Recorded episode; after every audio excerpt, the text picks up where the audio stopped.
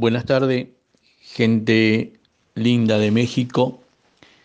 Bueno, em, primero agradecer ahí a Jorge Rosario López que mandó unas imágenes de su plantación de bananos y la acotación que hace de que cómo trabajan con el humus y el super magro y desde hace ya 10 años y habla de que sus resultados eh, son excelentes.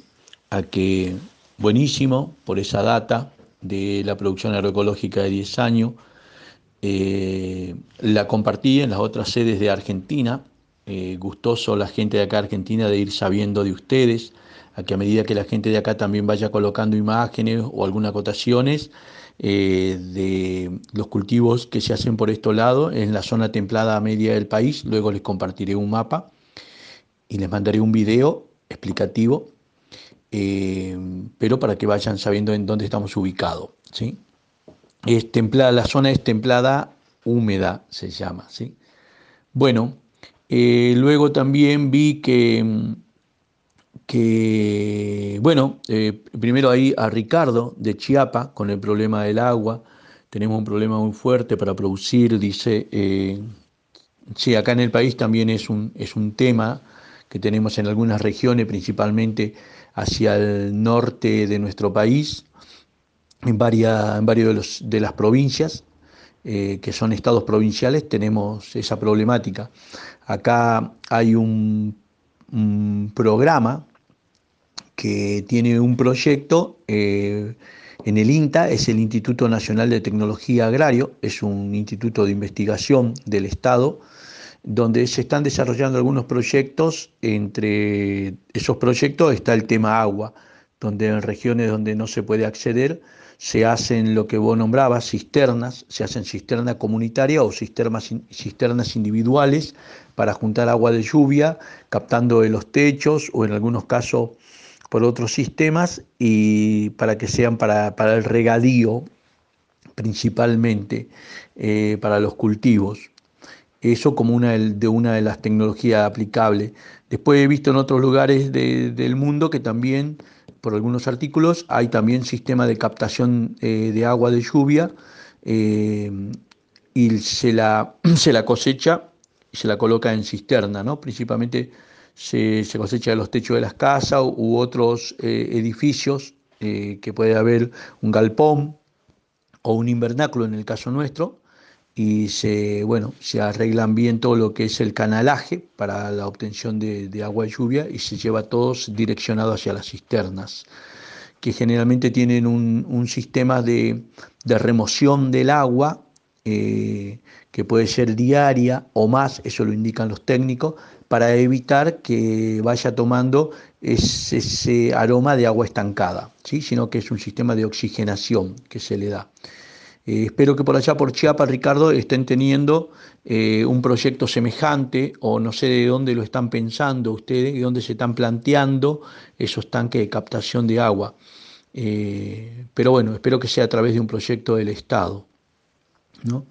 Después eh, vi que varios hablaban de que se le tapa los filtros por, y alguien decía es debido al preparado de cal con ceniza y el agua que forma, puede formar sales cálcicas y eso eh, tapar los picos aspersores. Hay que ver qué picos aspersores estamos eh, usando. Yo no sé bien cuáles son los aspersores que ustedes tienen. Vi algo de algunas imágenes. Acá generalmente usamos esas mochilas que se usan en el agro de 20 litros y para eso hay diferentes tipos de tamaños de pico ¿sí? y sistemas de desarmado del pico.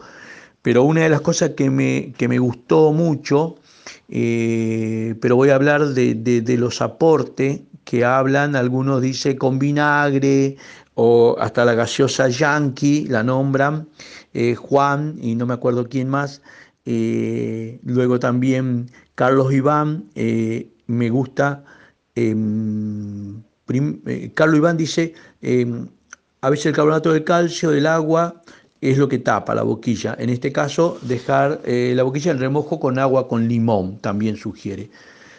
Pero después me gusta mucho la acotación que hace Carlos Iván cuando dice lavar bien con agua después de cada uso.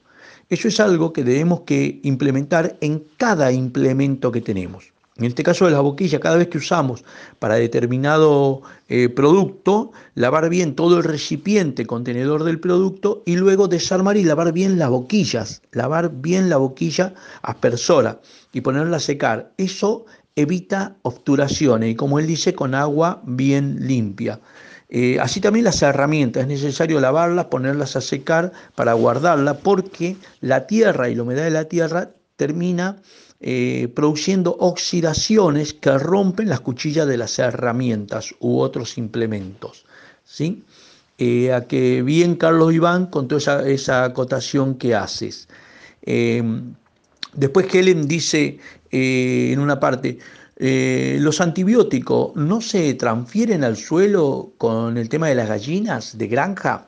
Bueno, yo en alguno de los audios que mandé con respuesta a las sedes de acá de Argentina, hablo del tema de los antibióticos, ¿sí? que hay antibióticos que se excretan en muy baja cantidad en las heces de los animales, otros, eh, hay muy pocos en los géneros de antibióticos, pero hay otros que directamente ni se, ni se excretan, y, y lo que hay que averiguar es en el tema de que cuándo fue aplicado ese antibiótico en el animal, del índole que sea el animal, sea gallináceas, o sean bovinos, o sean equinos o porcinos, eh, del animal que sea, cuándo fue vacunado, qué perdurabilidad tiene ese antibiótico en el cuerpo del animal. 15, 21 días, entonces sabremos que ese tratamiento dura esa cantidad y que las heces pueden estar expulsando un porcentaje de ese antibiótico por las heces. ¿sí? Preguntar también si ese antibiótico se excreta en mucha cantidad por las heces o no se excreta o se excreta desactivado. Pero ya teniendo cuando finaliza el tratamiento con antibiótico, las heces posterior al tratamiento este, ya son limpias de antibiótico.